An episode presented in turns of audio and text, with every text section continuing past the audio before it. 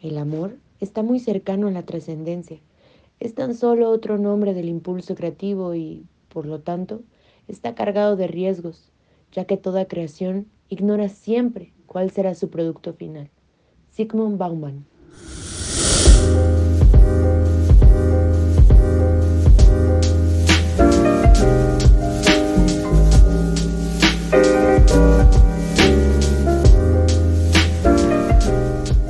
Hola, sean bienvenidos a una edición más de su bonito podcast, su podcast de confianza, El Mero Mero para empezar. Un programa en el que Diana Sandoval y su servilletota presentamos las noticias más importantes en tres grandes secciones, nacionales, internacionales y virales. Sin más que agregar, Herzlich willkommen. Bienvenidos en alemán. Yo soy Alejandro Vitrón y esto es Pa' empezar. ¡Ay, perro! Ya le das chido al Google Traductor. Estas son las últimas noticias nacionales. Número 1. Batean al INE. Faltas de ortografía y firmado por el sexto en el escalafón, la Secretaría de Hacienda y Crédito Público negó darles más dinero al INE para la realización de la revocación de mandato de AMLO. El comunicado de Hacienda dice, no es viable jurídicamente otorgar recursos adicionales a este instituto, pues en el presupuesto de egresos no existe disposición para otorgar recursos adicionales. Chan, chan, chan, chan.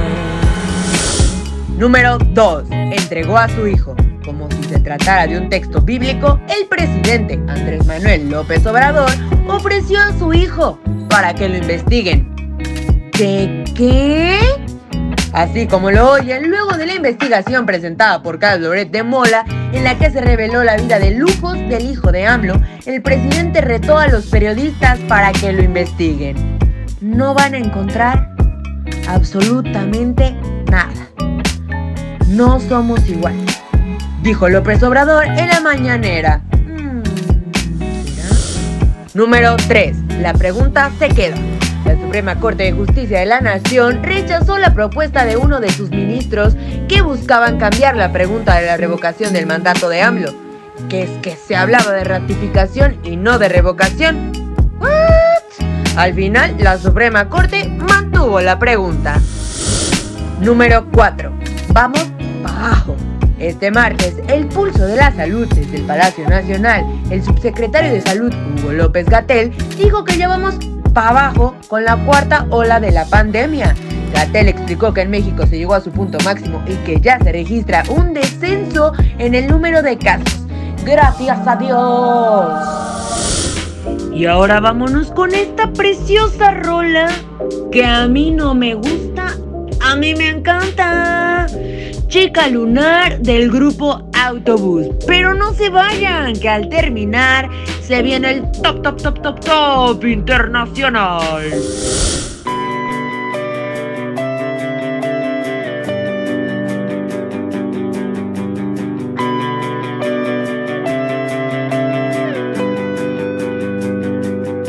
Y si solo pudiera hacerme desaparecer ser sonoridad y despegar, fundirme en mecanismos contra la ilusión y suspenderte tiempo sin razón.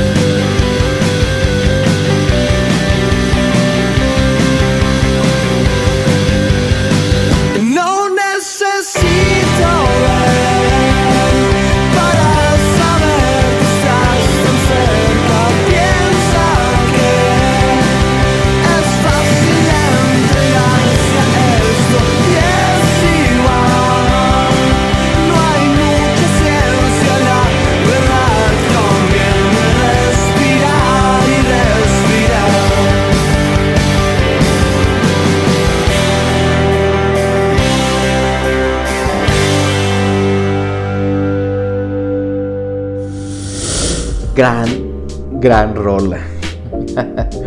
A continuación les presento el top internacional.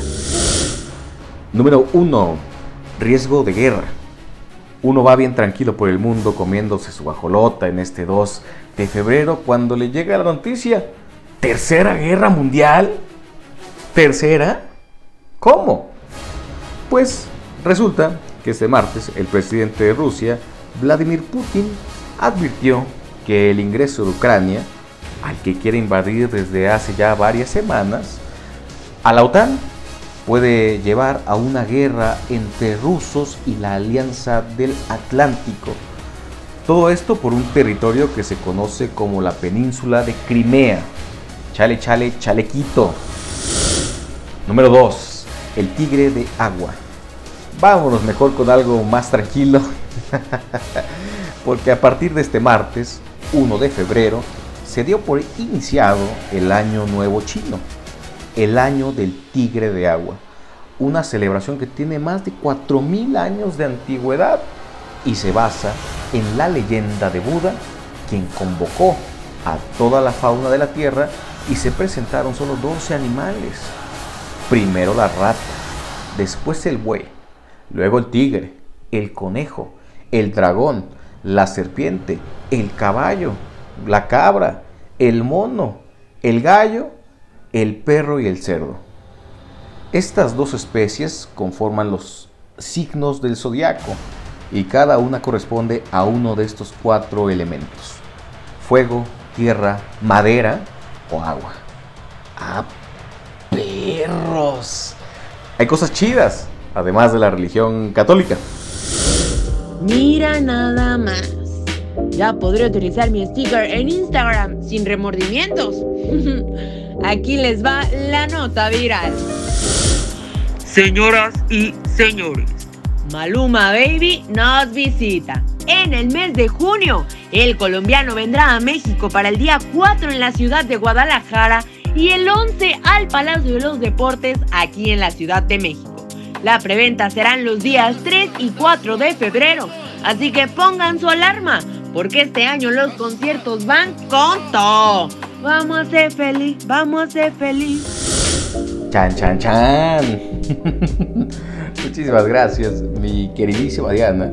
Eh, con esta notición es como hemos llegado al final de su podcast, su podcast de confianza para empezar.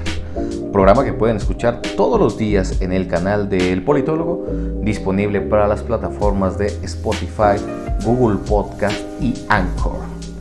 Síganos en nuestras redes sociales, Facebook e Instagram como El Politólogo y de paso, si quieren enterarse del chisme y desde luego participar en nuestras dinámicas, nos encuentran como Alejandro Huitrón y Diana Sandoval.